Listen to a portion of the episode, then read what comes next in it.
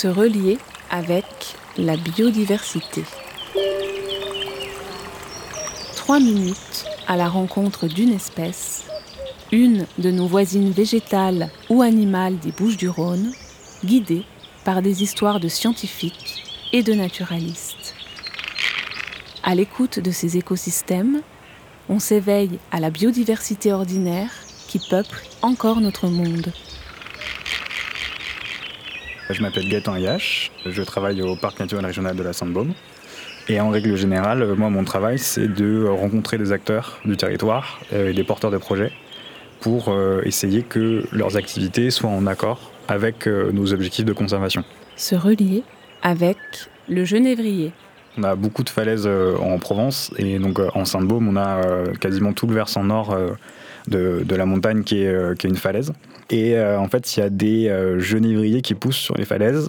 donc c'est un milieu qui est aride, où il n'y a, a, pas de sol, il y a très peu d'eau qui va tomber ou s'il y a de l'eau, elle va pas rester longtemps parce que voilà, c'est une falaise, donc c'est vertical.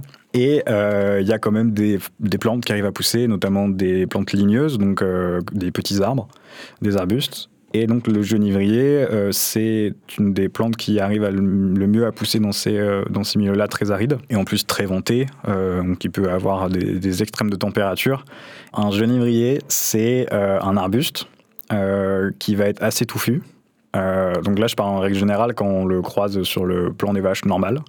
Euh, donc il va avoir des branches qui partent un peu dans tous les sens, mais qui vont jamais être très très hautes. Et euh, il a énormément d'aiguilles, très très très piquantes. Par contre, en falaise, bah, il ressemble pas du tout à ça parce qu'il va pousser en fonction de la place qu'il va avoir pour mettre ses racines et de la place que va lui laisser la falaise en fait. Et il va vraiment s'adapter.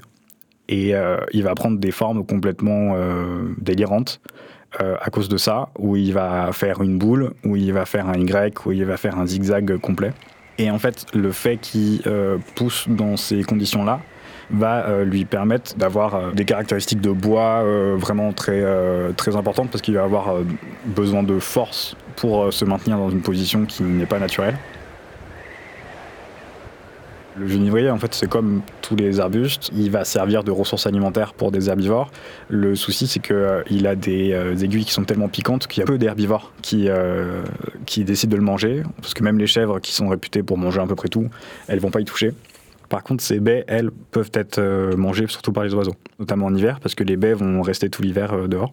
Le genévrier, comme j'ai dit, il va pousser euh, sur des milieux qui sont très secs, avec peu de nutriments, peu de minéraux.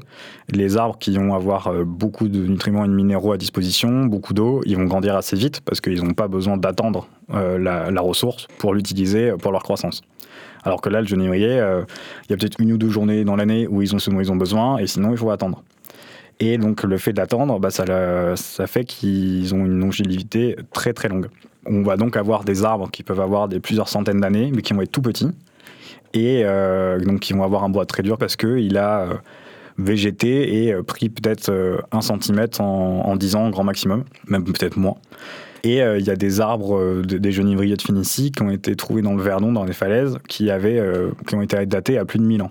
Et pourtant, euh, quand on voit une photo de cet arbre-là, on se dit pas qu'il a 1000 ans, on se dit, plus on se dit plutôt qu'il en a peut-être 30, parce qu'il fait 20 cm de diamètre.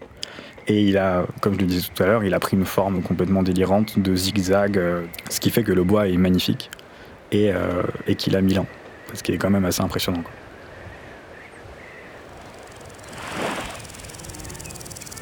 Se relier avec la biodiversité.